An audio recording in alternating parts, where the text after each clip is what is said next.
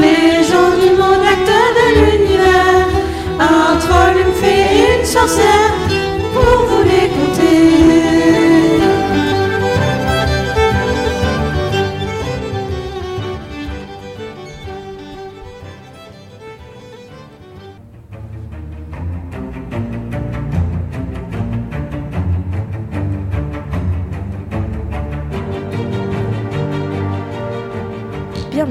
dans le monde secret des contes et légendes.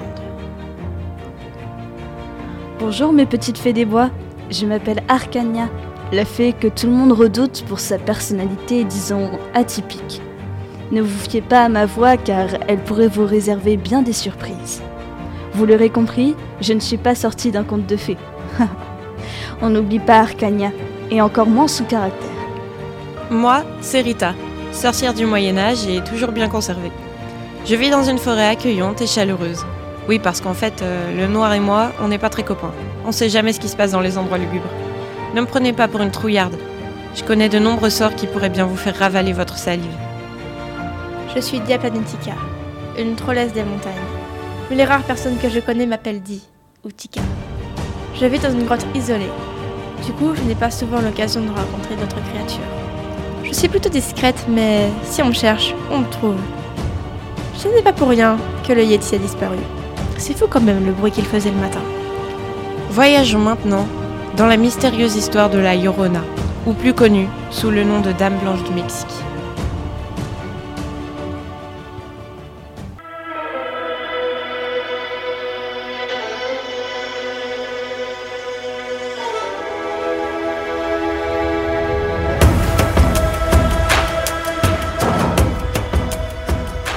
L'origine de ce conte nous vient de la mythologie aztèque qui raconte la présence d'esprits pleureurs sur les rives du fleuve. Nous pouvons y rencontrer des récits de ces fantômes dans beaucoup de cultures précolombiennes, qui, avec la venue des conquistadors espagnols, furent inclus au folklore de toute l'Amérique latine, à cause de l'expansion de la dominance espagnole dans le continent. Cette légende fait référence à divers mythes de l'univers préhispanique, mais l'action se déroule dans le décor d'épouvante des conquêtes coloniales. Nous pouvons maintenant passer au contexte de l'histoire. C'est en 1987, par l'imaginaire d'une jeune femme militante, étudiante à l'université d'Anzadua au Mexique, que tout se passe.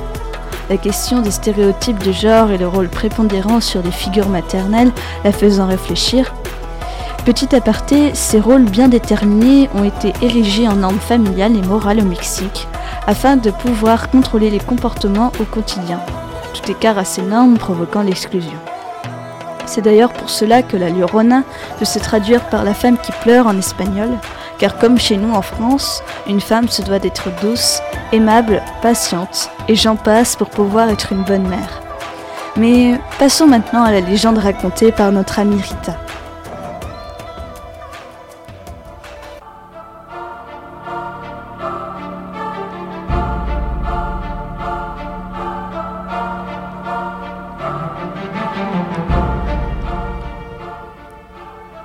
Plusieurs versions de la légende de la Llorona, mais la plus populaire nous raconte qu'au milieu du XVIe siècle, les habitants de l'ancien Tenochtitlan, une ville mexicaine, fermaient toutes les portes et toutes les fenêtres la nuit. Et toutes ces nuits, certains des habitants se réveillaient au son des pleurs d'une femme qui déambulait dans les rues. Ceux qui enquêtaient sur la cause des pleurs durant les nuits dirent que la lumière de la lune leur permettait de voir que les rues se remplissaient d'un brouillard épais au ras du sol. Ils voyaient également un être qui ressemblait à une femme vêtue de blanc, et le visage recouvert d'un voile et parcourant les rues, à pas lents, dans toutes les directions de la ville.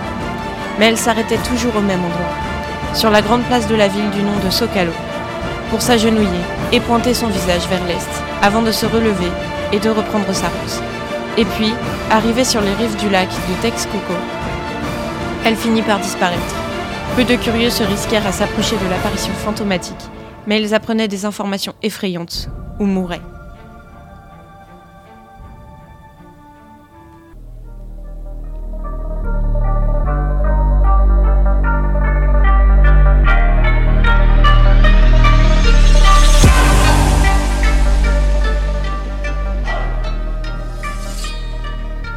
Culture Time La Llorona est une figure du folklore populaire mexicain et guatémaltèque. Alors forcément, on la retrouve dans les chansons.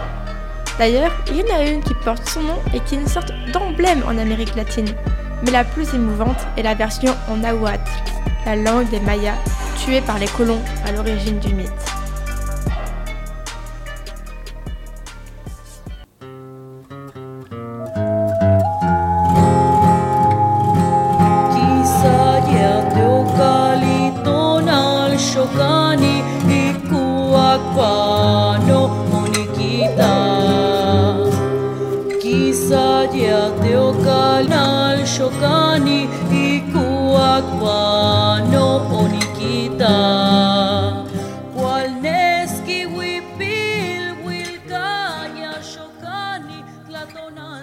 Bon, comme, comme, on ne comprend pas euh, tout, je nous ai trouvé la version en français.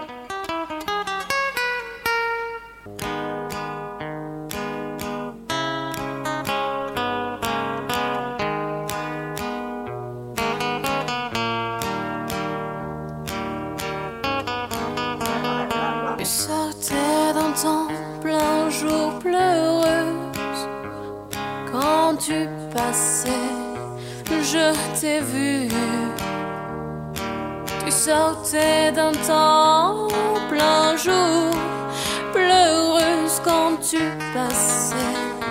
Je t'ai vu. Un beau manteau du bord. La Llorona est une chanson traditionnelle mexicaine d'auteur inconnu. Inspirée de la légende de la Llorona, du même nom, Bien que la légende se trouve dans l'état du sud du Mexique, Oaxaca, avant la colonisation de la future Amérique latine, la chanson semble dater seulement de la fin du 19e ou au début du 20e siècle. Elle relève du son ismeño, un genre musical originaire de l'Isthme de Tehuantepec. Sa notoriété est grande dans tout le Mexique ainsi qu'au sud-ouest des États-Unis où réside une forte population de culture hispanique et latino-américaine. Mais la Llorona se trouve aussi dans les films, notamment dans un film franco-guatémaltèque dont le titre est sans équivoque, vous l'aurez deviné, La Llorona.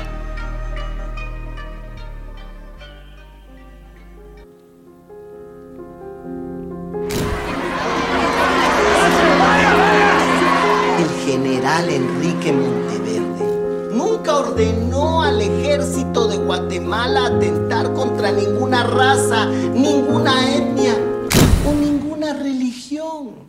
Es la nueva empleada. Tiene dos hijos. ¿Con quién los dejará mientras trabaja aquí? Ya se murieron. El papá de mis hijos era bien flaco. ¿Y él dónde está? No sé. Pero si el general cae, detrás vamos todos.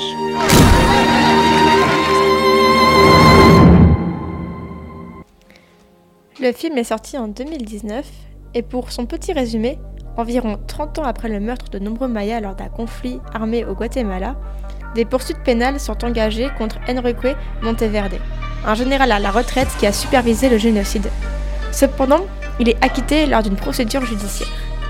Petit aparté historique, pendant la longue guerre civile au Guatemala, de novembre 1960 à décembre 1996, il y a eu un assassinat massif de civils appartenant à la population indigène maya, au village de Plane de Sanres.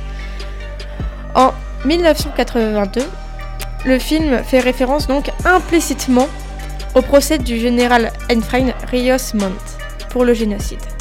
Bref, revenons au film. Désormais, Enrico Monteverde entend hurler ses victimes comme le faisait autrefois l'esprit de la Llorona. Sa femme et sa fille pensent qu'il est atteint de démence. Devant les révélations lors du procès, les domestiques mayas choisissent de démissionner, laissant la famille du général sans assistance, alors que la propriété est assiégée de manifestants, certes pacifiques. Alma, la nouvelle gouvernante, connaît les vraies raisons des hallucinations sonores et visuelles du vieil homme, et le déni de son épouse commence à se fissurer. Bon, âme sensible, s'abstenir, c'est un film d'horreur, il vaut mieux regarder Coco, c'est moins actuel mais beaucoup plus chill. C'est la fin de ce point culture et historique, mais je ne vous laisse pas comme ça, voyons, c'est l'heure de la conclusion.